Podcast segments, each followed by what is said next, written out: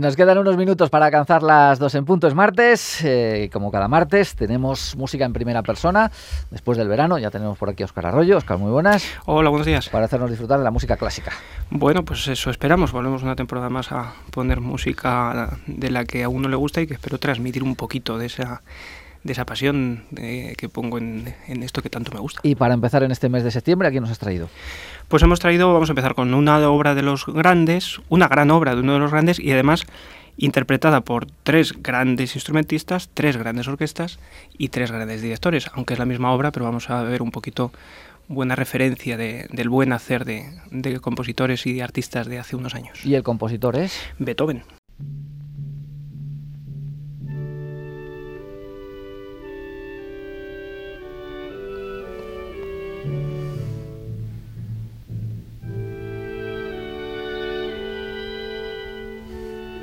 La pieza que vamos, bueno, que vamos a escuchar, que estamos escuchando es pues el concierto para violín de Beethoven, el único concierto que escribió eh, Beethoven para violín, eh, que ha pasado a la historia como una de las grandes obras de no solo de, de, Beethoven, sino también del repertorio violinístico y además comparable en muchos aspectos a las grandes obras de Beethoven. Eh, hay elementos que la pueden, le pueden relacionar perfectamente con su novena sinfonía y demás.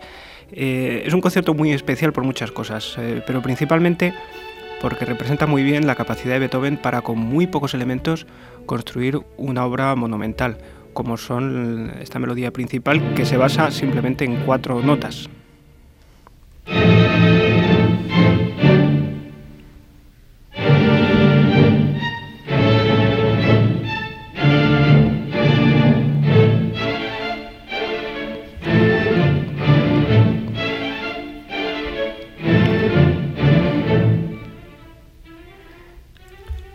O este tema maravilloso en re mayor.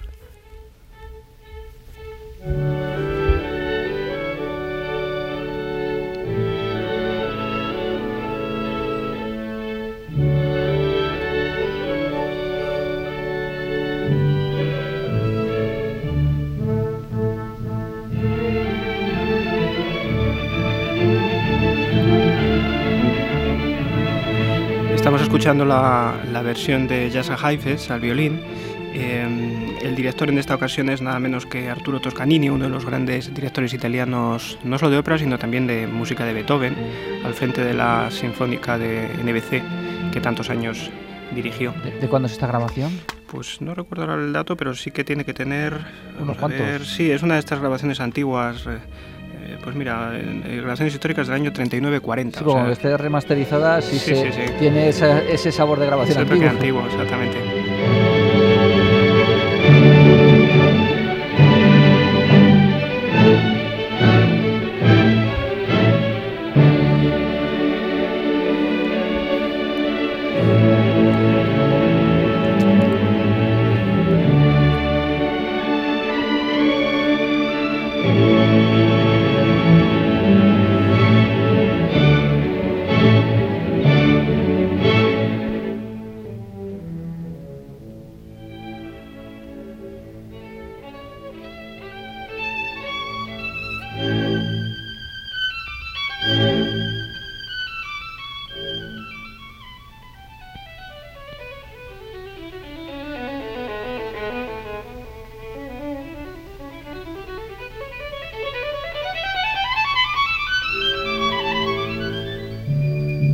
Violín solista, ¿no? Ahí entró Heifetz con esta maravillosa melodía en re mayor, que además lo emparenta con otro de los grandes conciertos de violín, con el concierto de Brahms.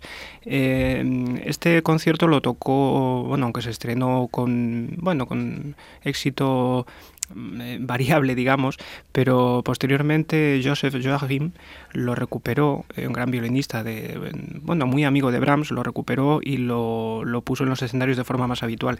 Y precisamente Joachim también fue el violinista que estrenó el otro gran concierto en re mayor, el concierto de, de violín de Brahms. Esa, esa, existe una cierta vinculación entre los dos. Vamos a escuchar un poco el segundo movimiento de este concierto, también en la estética de esas últimas obras de Beethoven, muy introspectivas, muy recogidas, muy calmadas. En este caso escuchamos a Fritz Kreisler, otro de los grandes violinistas, y eh, el director es eh, Ser John Barbirolli.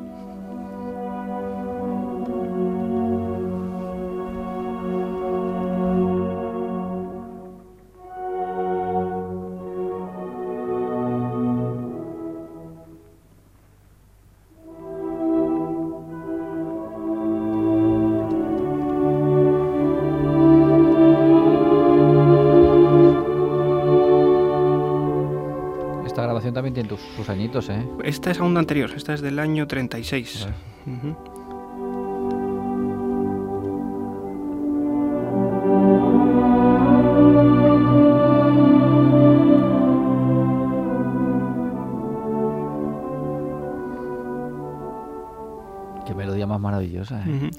Beethoven tiene un talento impresionante, único seguramente en la historia de la música, para con pues lo que los músicos llamamos grados conjuntos, con una melodía de notas seguidas, como esta que escuchamos, crear atmósferas y crear eh, obras monumentales de una manera absolutamente pasmosa.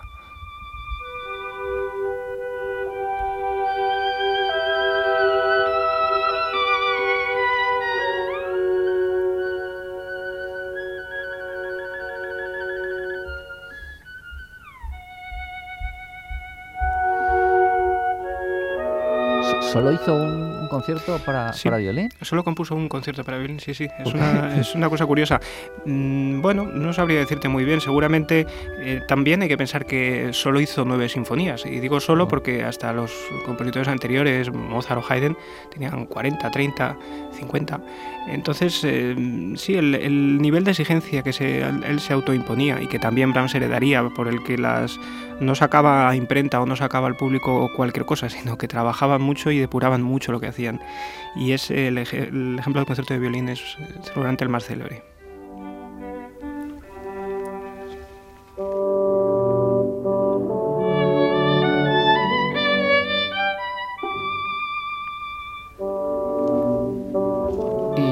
Tercera versión que vamos a escuchar de, este mismo, de esta misma obra? Pues escuchamos un poquito del tercer movimiento de este concierto Opus 61 y volvemos a cambiar de, intérpretes. En este caso se trata del rondó, el tercer movimiento, en los expertos dedos del gran Henrik Zering al violín y, dirigiendo nada menos que Bernard Haitink al frente de la orquesta del Concertgebouw de Ámsterdam.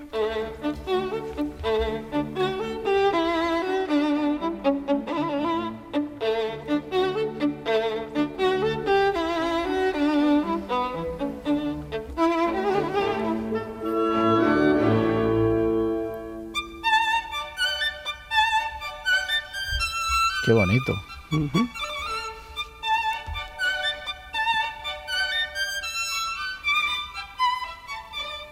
De nuevo son melodías muy, muy sencillas realmente, pero tan bien elaboradas y con una capacidad de desarrollo tal que Beethoven las explota maravillosamente.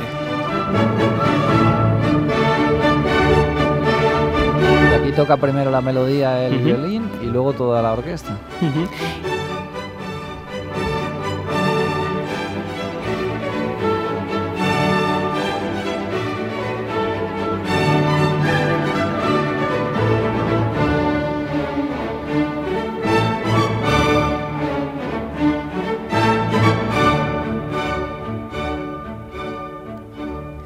Dicen que Beethoven no era una, persona especialmente imaginativa en el plano melódico, es decir, sus melodías no son geniales seguramente, pero habría que pensar si realmente lo hacía a propósito, porque como su capacidad de desarrollo era tal, yo soy de la opinión de que lo hacía a propósito para tener margen para luego poder eh, construir sobre un material, un material sencillo, ¿no?